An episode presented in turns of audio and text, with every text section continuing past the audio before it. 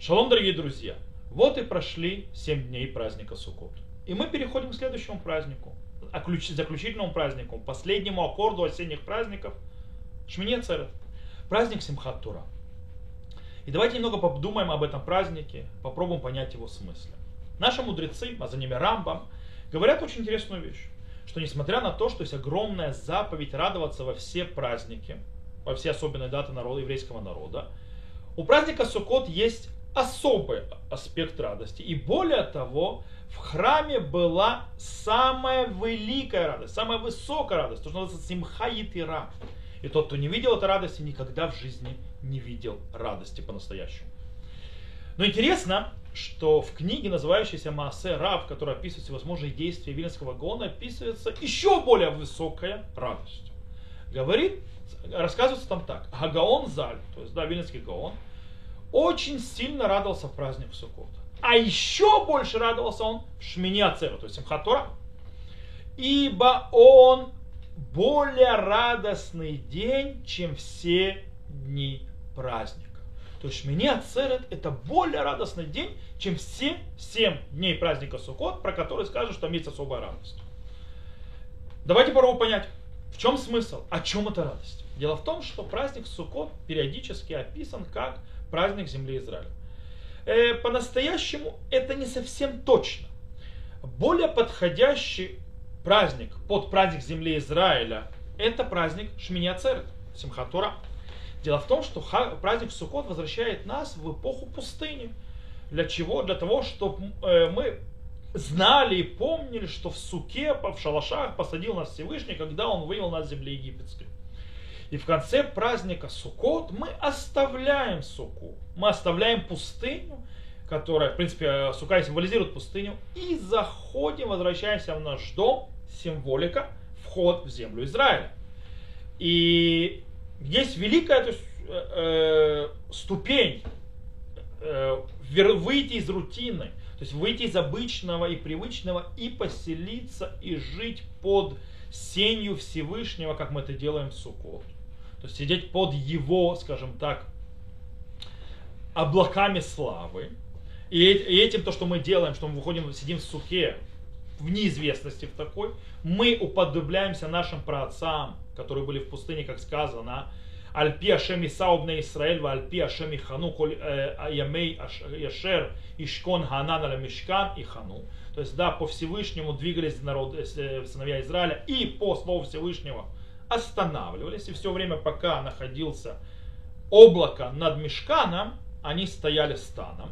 И говорит Иерусалимский Талмуд из этого стиха Микиван Шаюхони выносим альпиадибур кимишиги леула. То есть, да, из-за того, что двигались, то есть останавливались и двигались только по тому, как сказали Всевышний, это как будто должно, оно осталось навсегда. Сейчас попробуем понять.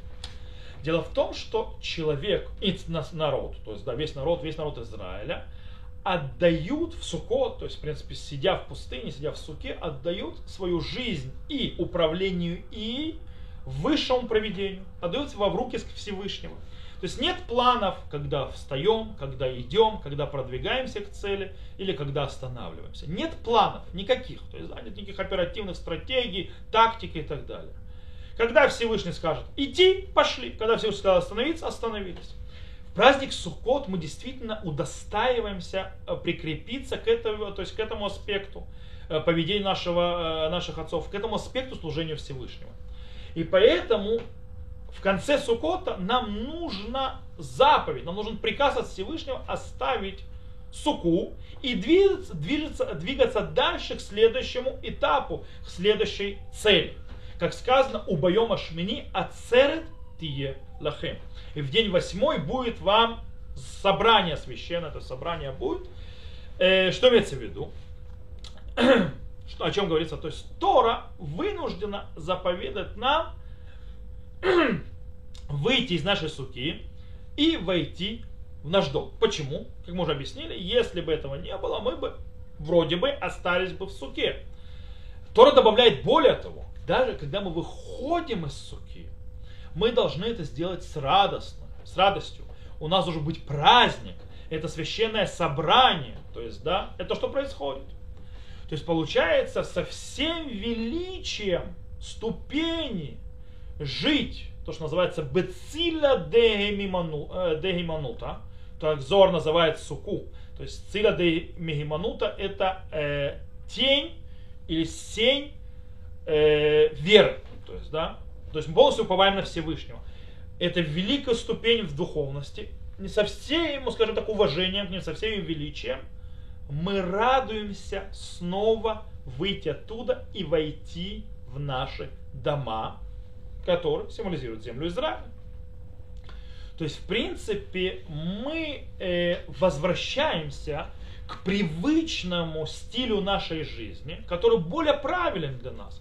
Когда нация, человек, когда, то есть мы вернемся к нации, будем говорить про человека, к нации, когда нация, она самостоятельна, ее вера глубока, полностью подчинена без всяких оговорок власти Всевышнего, и она вместе с этим не отменяет свои обязанности ставить перед собой цели, их достигать, и не снимает с себя ответственности за свое поведение. Это более правильная и более естественная жизнь для народа, для человека, для еврейского народа тоже. После того, как святой день, праздник Суккот, э, вытащил нас из, э, скажем так, рутины будничных э, нашей жизни, мирской нашей жизни, величайшие мира ангелов и исполнение заповедей Всевышнего без э, всевозможных оговорок и, и, и планов на будущее и так далее. То есть, в принципе, вытащил нас э, в бытие, в сущность такую пустыню. Приходит следующий праздник. Праздник земли Израиля, который возвращает нас куда? Он возвращает нас из святости праздника паломничества Суккот, возвращает нас из великого подъема в мир ангелов назад в нашу постоянную и благословленную жизнь. И в этом огромная радость, более высокая, чем была до этого. Почему? Потому что теперь мы возвращаемся к более правильному аспекту нашей жизни, более привычному, более естественному аспекту, когда мы берем, ставим цели, когда мы берем ответственность, когда мы ведем себя правильно, но наполненные святостью, осознанием, пониманием, что такое святость, что такое высшие миры, и мы, то, что называется, соединяем небо и землю. Мы наделяем святостью нашу рутинную жизнь, нашу постоянную жизнь.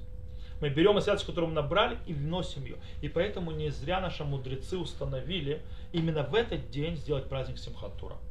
Праздник Симхат Тора, когда мы начинаем и заканчиваем чтение цикл Торы годичного. Мы заканчиваем и начинаем. То есть, в принципе, мы учимся, как в нашу жизнь нести святость. Тора учит нас, как внести в нашу жизнь святость. Она нам показывает, как в рутине, в постоянной естественной жизни, беря на себя ответственность за все наши действия, ставили цели, нести эту святость. Именно Тора нас этому учит. И она входит в нашу жизнь. Я хочу пожелать всем в этот праздник вернуться обратно к рутине после праздников, взять этот аспект, который показывает праздник возвращения в рутину, в святости, подчинения Всевышнему, поставить цели на будущий год, э, взять ту святость, которую мы наполнились, и влить в эти цели, влить в эту рутинную жизнь и в конце концов э, брать ответственность и живя по Торе даже в обыкновенные дни. И также пожелать, чтобы мы взяли ответственность за наше поведение, чтобы пандемия, в которой мы находимся, в конце концов ушла из нашего мира, и чтобы наш мир стал лучше. Потому что в конце концов все это зависит только от нас. И больше ни от кого. И этому нас учит Всевышний. Если мы по-настоящему будем идти по словам Торы, то Тора защищает и Тора спасает. Но это не что-то мистическое, а когда мы выстраиваем э, систему ценностей по правилам Торы, когда мы выстраиваем систему понимания, что человеческая жизнь важнее других вещей, когда мы берем ответственность и за себя, и когда мы живем по арвуд ададит, то есть да, когда все евреи ответственны друг за друга, когда все евреи болеют друг за друга. И тогда мы победим все. Я хочу вам пожелать с Хак Самеах, и чтобы мы всех победили, и все победили, и чтобы в конце концов пришли к полной радости, которой не будет границ. Хак Самеах и до встречи.